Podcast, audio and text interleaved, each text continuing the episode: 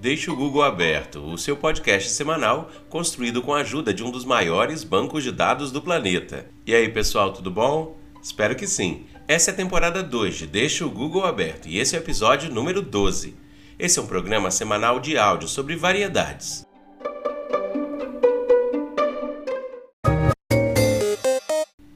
E essa será a nossa frase da semana. Não somos responsáveis apenas pelo que fazemos, mas também pelo que deixamos de fazer. Molière, Jean-Baptiste Poquelin, comediógrafo e ator francês. No dicionário pelo podcast, a palavra escolhida foi Dipsomania. Você até conhece cachaceiro, pinguço, bebum, biriteiro, beberrões, bêbado, borrachão, alcoólatra e muitos outros sinônimos para quem gosta de tomar bebidas com teor alcoólico. A dipsomania é a compulsão pela ingestão de bebida alcoólica.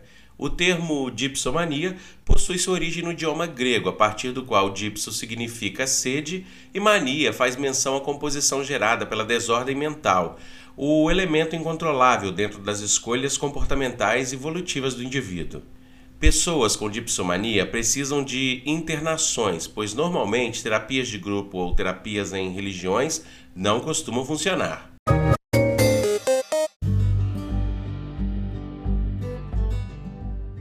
Hoje é dia de quê? Hoje é o Dia Mundial do Rádio. Uma alegria poder falar novamente sobre o rádio, já que falamos dele no episódio 9 da temporada 2. É uma data para fomentar, desde grandes grupos radiofônicos às rádios menores, da liberdade de expressão no setor comunicativo.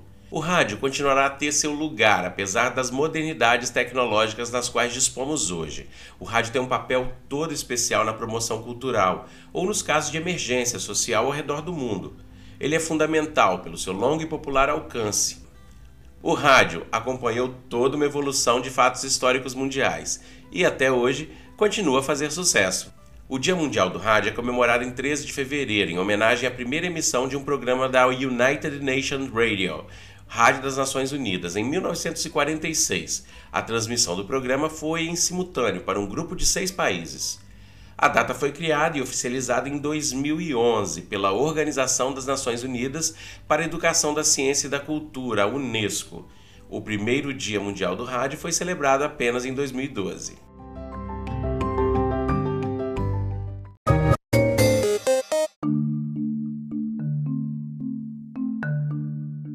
Recordar é Viver, em mais um capítulo de como todo o mundo da música foi tocado e distribuído ao longo de algumas décadas, continuaremos onde paramos: o CD, que, como foi dito, ajudou a espalhar músicas e softwares, jogos e programas de computadores para os quatro cantos do planeta. Mas foi só em 1970 que começou a ser criado algo que iria estourar nos anos 90, o MP3 o formato de áudio compacto com perdas quase imperceptíveis ao ouvido humano, que permitia ter em um CD centenas de músicas e não apenas 15 a 20 músicas nas faixas em formato WAV. Com isso, as empresas fabricantes de rádio para automóveis começaram a produzir tocadores de CD para carros que rodavam os CDs gravados em MP3. E os computadores ajudavam a transformar os CDs comuns em trilhas compactas de MP3 também, ao invés de ter no carro 50 ou até 100 CDs originais, as pessoas passavam a ter 10 ou 15 com coletâneas feitas com arquivos MP3, com um número surpreendentemente maior de músicas.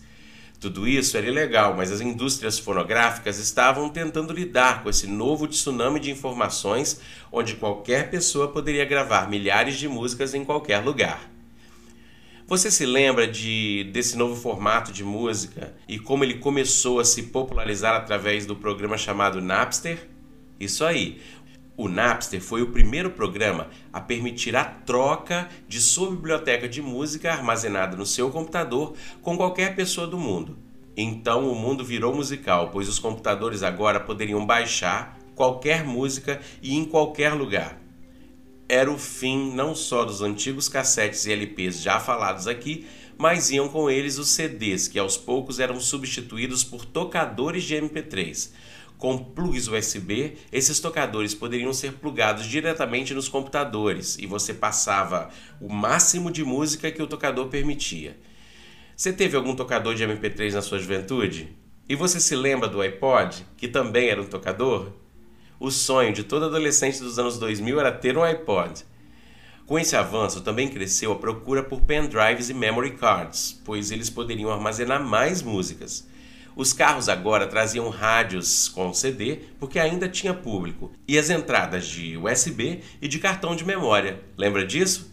Quanta música e quanta farra! E nós ficamos por aqui na tarefa de ter lembrado de como a música tem sido tocada no século passado e até os anos 10 deste novo século.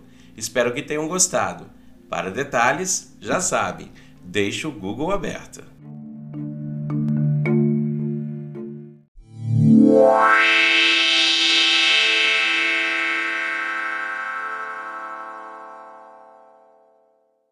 Fatos curiosos, históricos ou marcantes fazendo mais um aniversário essa semana. Em 1922, inicia-se a Semana de Arte Moderna, evento que é o marco inicial do modernismo no Brasil. Em 1971, o índice da Bolsa de Valores Nasdaq opera pela primeira vez. E em 1985 é lançado o primeiro satélite de propriedade brasileira, o Brasilsat A1.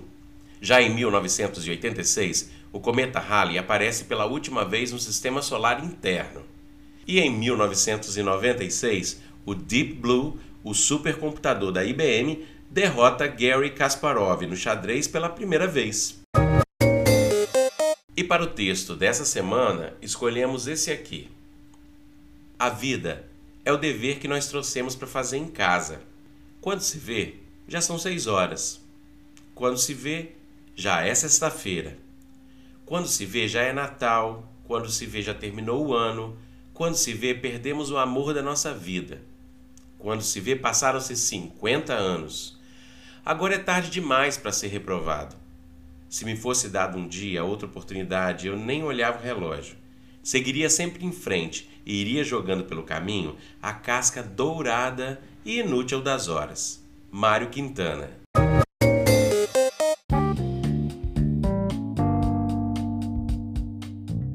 E é isso aí, pessoal. Para tudo isso que eu disse ou para alguma coisa que você ouviu e precisa saber mais, deixe o Google aberto e até a próxima.